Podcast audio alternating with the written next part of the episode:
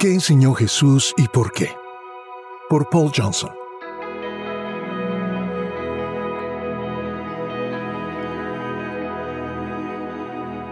El ministerio de Jesús fue continuo. Incluso cuando viajaba, Jesús enseñaba al borde del camino. No hay pruebas de que predicara sermones formales, y mucho menos regulares y repetidos. De hecho, el término predicó no debería usarse al referirse a él. Enseñó es más exacto. Enseñaba según le movía el Espíritu Santo, a menudo en respuesta a lo que veía o oía o a preguntas que le hacían. Enseñaba en sinagogas en las que los responsables eran amables o enseñaba al aire libre. Jesús no estaba, pues, agobiado por un itinerario de conferencias preprogramadas que debía dictar. Aunque siempre está trabajando, da la impresión de encontrar tiempo para charlar, aunque no sobre trivialidades. Nunca hay sensación de prisa. No tenía sistema, ni manual, ni código, Dios nos libre. La única forma de comprender sus enseñanzas es leyendo repetidamente todos los evangelios, hasta que su esencia impregne la mente. Jesús fue un revolucionario que transformó todo el esquema religioso en algo muy distinto. La religión dejó de ser un sistema penal de leyes y castigos, para convertirse en un asunto del corazón y una aventura del espíritu. Jesús no repudió exactamente la ley, lo que hizo fue extraer su código moral e ignorar el resto. En lugar de la ley habló del reino de Dios o del reino de los cielos. Un alma fiel no era la que obedecía la ley, sino la que, transformando su espíritu, entraba en el reino. Dios no era un ser distante y aterrador, sino el Padre. Esencialmente en la enseñanza de Jesús, toda la raza humana eran los hijos de Dios. Utilizó el término Padre o Padre Santo más a menudo que ningún otro predicador jamás. Cuando un discípulo le preguntó cómo orar, Jesús le enseñó las palabras del Padre nuestro, una admirablemente breve e íntima comunicación con Dios, a quien se trata como al padre de una familia cercana y no como una deidad invisible en una montaña. Más tarde, en vísperas de su muerte, en el huerto de Getsemaní, oró directamente a Dios en una versión extensa y trascendental del Padre Nuestro, que se recoge íntegramente en el capítulo 17 de Juan. Jesús siempre enseñó que el mundo actual, aunque creado por Dios y bueno y bello en muchos aspectos, era totalmente distinto del reino de Dios. Era algo disímil, ajeno, y los seres humanos nunca podrían sentirse plenamente a gusto en él. Era como si algo en ellos, una parte vital, les faltara todavía. Necesitaban ser hechos completos. Este proceso no podía lograrse obedeciendo leyes interminables, ni siquiera haciendo buenas obras, por meritorias que éstas fueran. Dependía enteramente de la misericordia de Dios, cuyo Hijo era el símbolo de plenitud y el instrumento para hacernos completos mediante su sacrificio. La vida en la tierra debía dedicarse a una autotransformación en la que cada alma humana se esforzaba por parecerse lo más posible a Dios. Un proceso facilitado por la existencia de su Hijo hecho hombre, facilitando así la imitación. La esencia de la enseñanza de Jesús es la búsqueda de la unidad. Lo que importa no es el mundo, un mero episodio en el tiempo y el espacio, sino las personas que lo habitan. Su estancia en el mundo es temporal y su objetivo es salir de él y llegar a ser uno con Dios. A punto de abandonar el mundo, Jesús rogó a Dios por sus fieles discípulos, no me voy a quedar en el mundo, pero ellos están aquí y yo voy a ti. Padre Santo, cuídalos por el poder de tu nombre, el nombre que me diste, para que sean uno, así como tú y yo somos uno.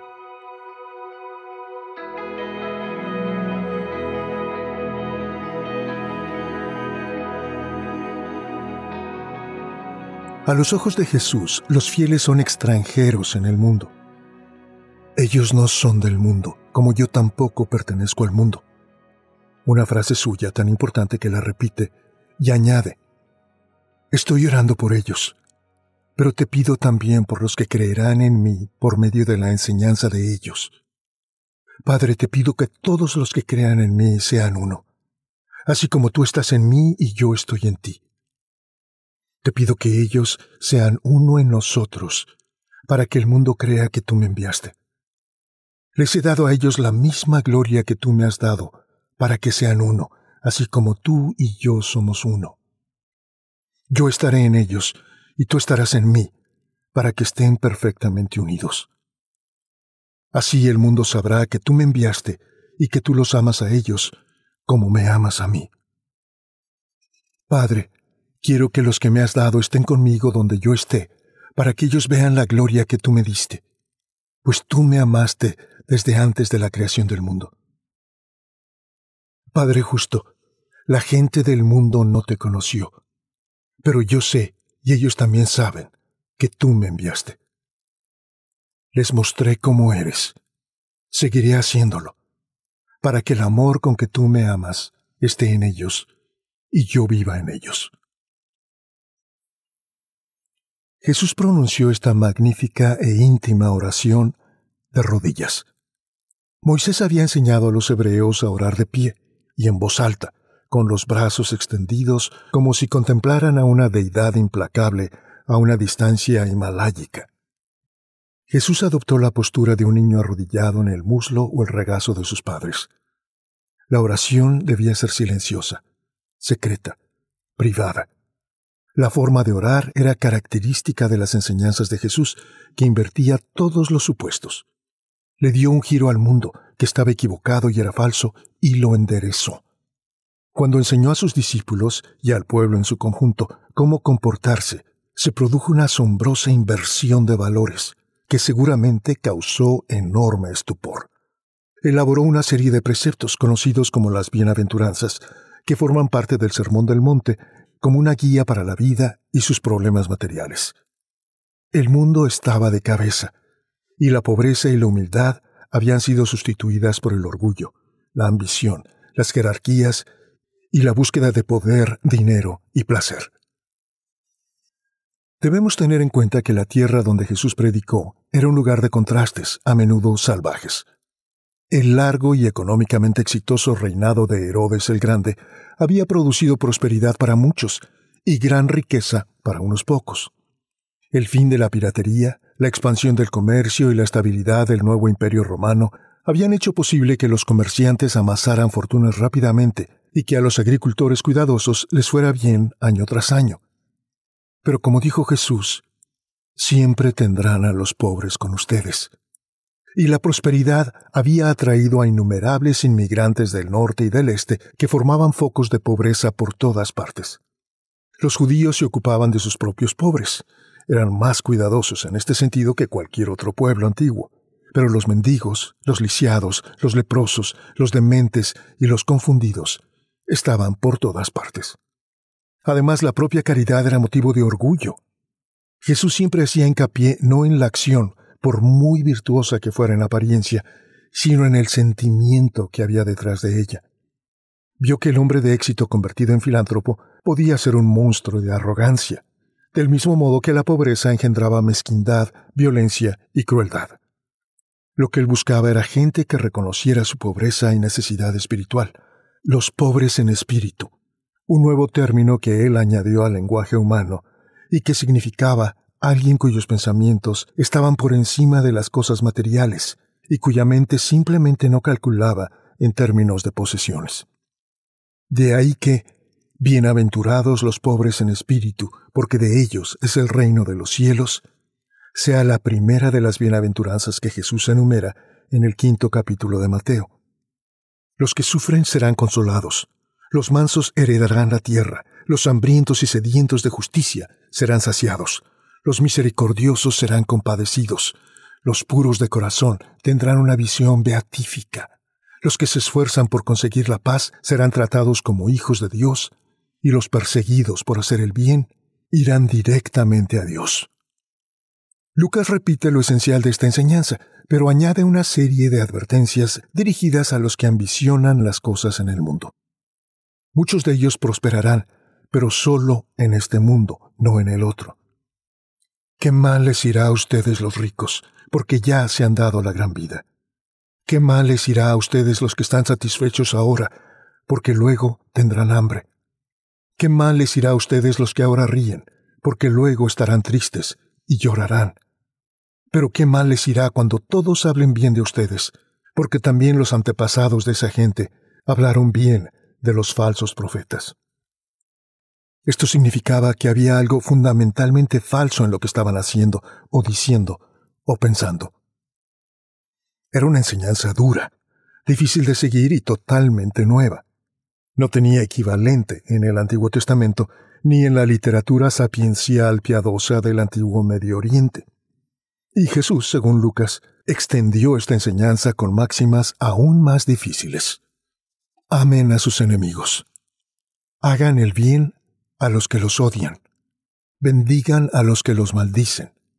Y oren por los que los maltratan. Si alguien te pega en una mejilla, ofrécele también la otra. Si alguien te quita la capa, deja que también tome tu camisa. Sobre todo, cuídense de condenar a otros. No juzguen a los demás y Dios no los juzgará a ustedes. No condenen a los demás y no serán condenados ustedes perdonen y serán perdonados.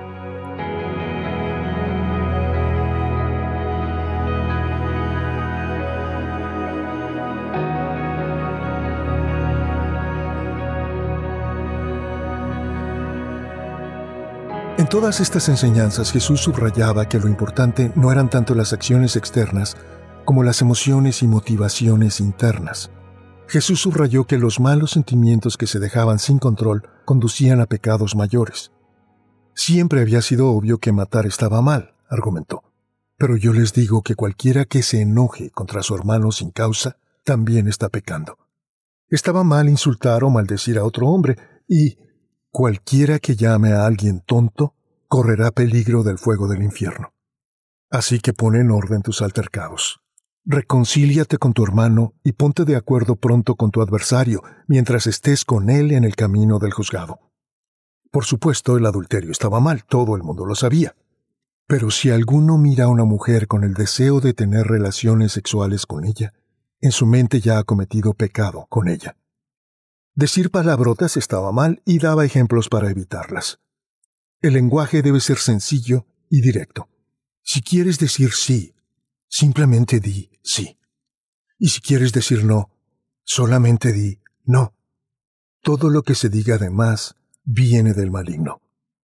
El viejo dicho, ama a tus semejantes pero odia a tus enemigos, era erróneo. Yo les digo que amen a sus enemigos y pidan en sus oraciones por los que los persiguen.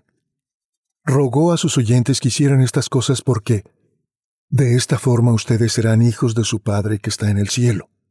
Él hace que el sol salga tanto para los malos como para los buenos, y que la lluvia caiga tanto para los justos como para los injustos. Y continuó, Por eso sean ustedes perfectos, así como su Padre que está en el cielo es perfecto. Las limosnas debían hacerse en secreto, no públicamente. Cuando le des algo a un necesitado, no se lo digas ni siquiera a tu mejor amigo. Lo que hagas debe ser un secreto, que ni tu mano izquierda se entere de lo que hizo la derecha. No hagas alarde de orar en la calle, sino que entra a tu cuarto, cierra la puerta y habla con tu Padre en secreto, porque Él ve todo lo que se hace en secreto. Cuando ayunes no vayas por ahí con cara de pena, sino actúa con normalidad. Haz que los sacrificios como las oraciones sean secretos.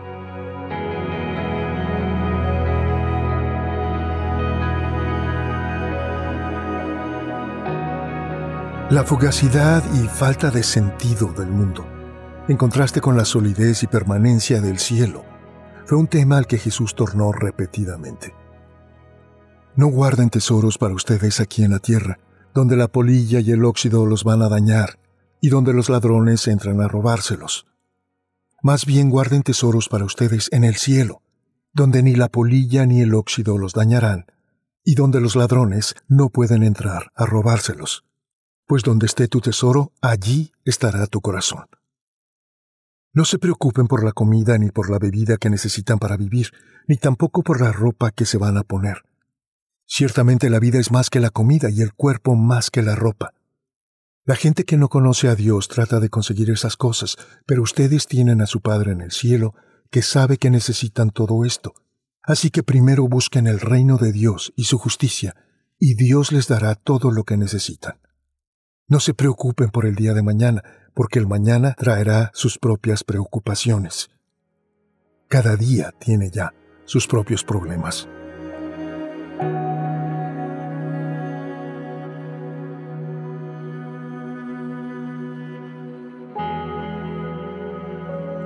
Muchos de los dichos de Jesús, recogidos así en Mateo y Lucas, se han convertido en máximas que nos son familiares desde la infancia. Pero eran ideas asombrosamente nuevas en su tiempo.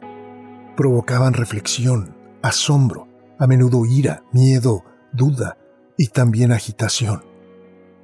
Cuando Jesús predicaba en el campo ponía a discutir y a pensar a hombres y mujeres.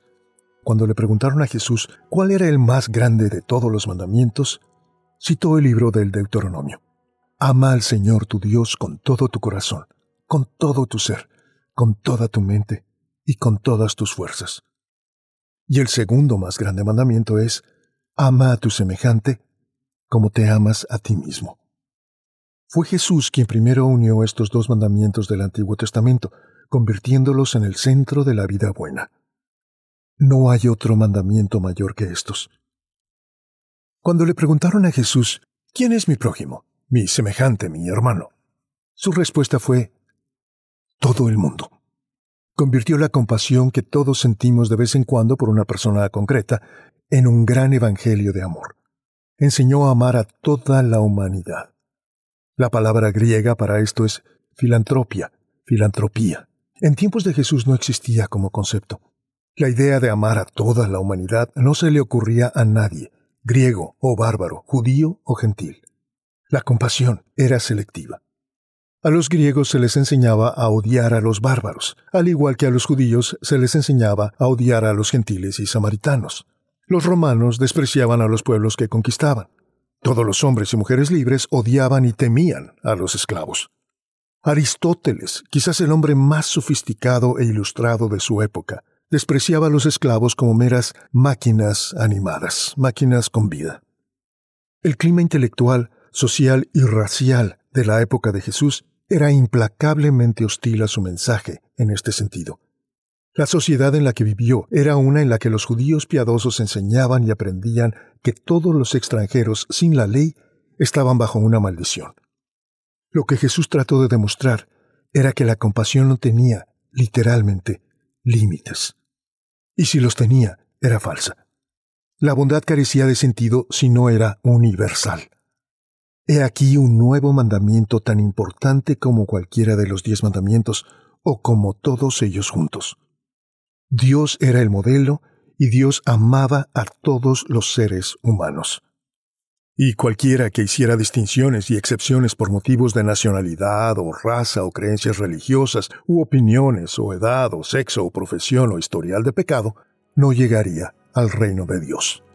Al contrario, encontraría sus puertas cerradas.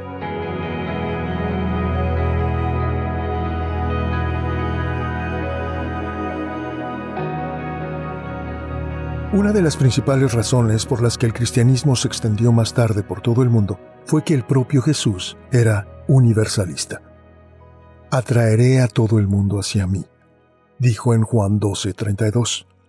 Insistió en que Dios amó sin límites a los seres humanos. Dios amó tanto al mundo que dio a su Hijo único para que todo el que crea en Él no se pierda, sino que tenga vida eterna. Dios no envió a su Hijo al mundo para condenar al mundo, sino para salvarlo por medio de él. No hay restricciones ni calificaciones en esta misión universal. Cuando dio a sus apóstoles las últimas instrucciones sobre las tareas misioneras que tenían por delante, no estableció límites geográficos, sociales, nacionales o raciales. Debían ir por todo el mundo y enseñar a todas las naciones. Este universalismo de Jesús se extendió desde su nacimiento hasta su crucifixión. Su madre era judía de nacimiento, pero su padre era Dios, elevándose por encima de toda distinción personal. No tenía hogar, ni patria, ni raza, ni características que lo vincularan a una tribu, a una nación o a una localidad. Pertenecía al reino, fuera del tiempo y del espacio, pero estaba unido a todos los hombres por el amor. Era la filantropía, el amor al hombre, encarnada, y su sacrificio en la cruz fue el acto filantrópico supremo de su vida en la tierra y para siempre. Nadie tiene mayor amor que el que da la vida por sus amigos. Pero por amigos entendía a todos, sin excepción alguna. No había nada exclusivista en Jesús y en su enseñanza. Su mensaje era el más inclusivo de todos los mensajes. Nadie antes ni después ha abierto los brazos a todo el género humano con tanta confianza, calidez y naturalidad.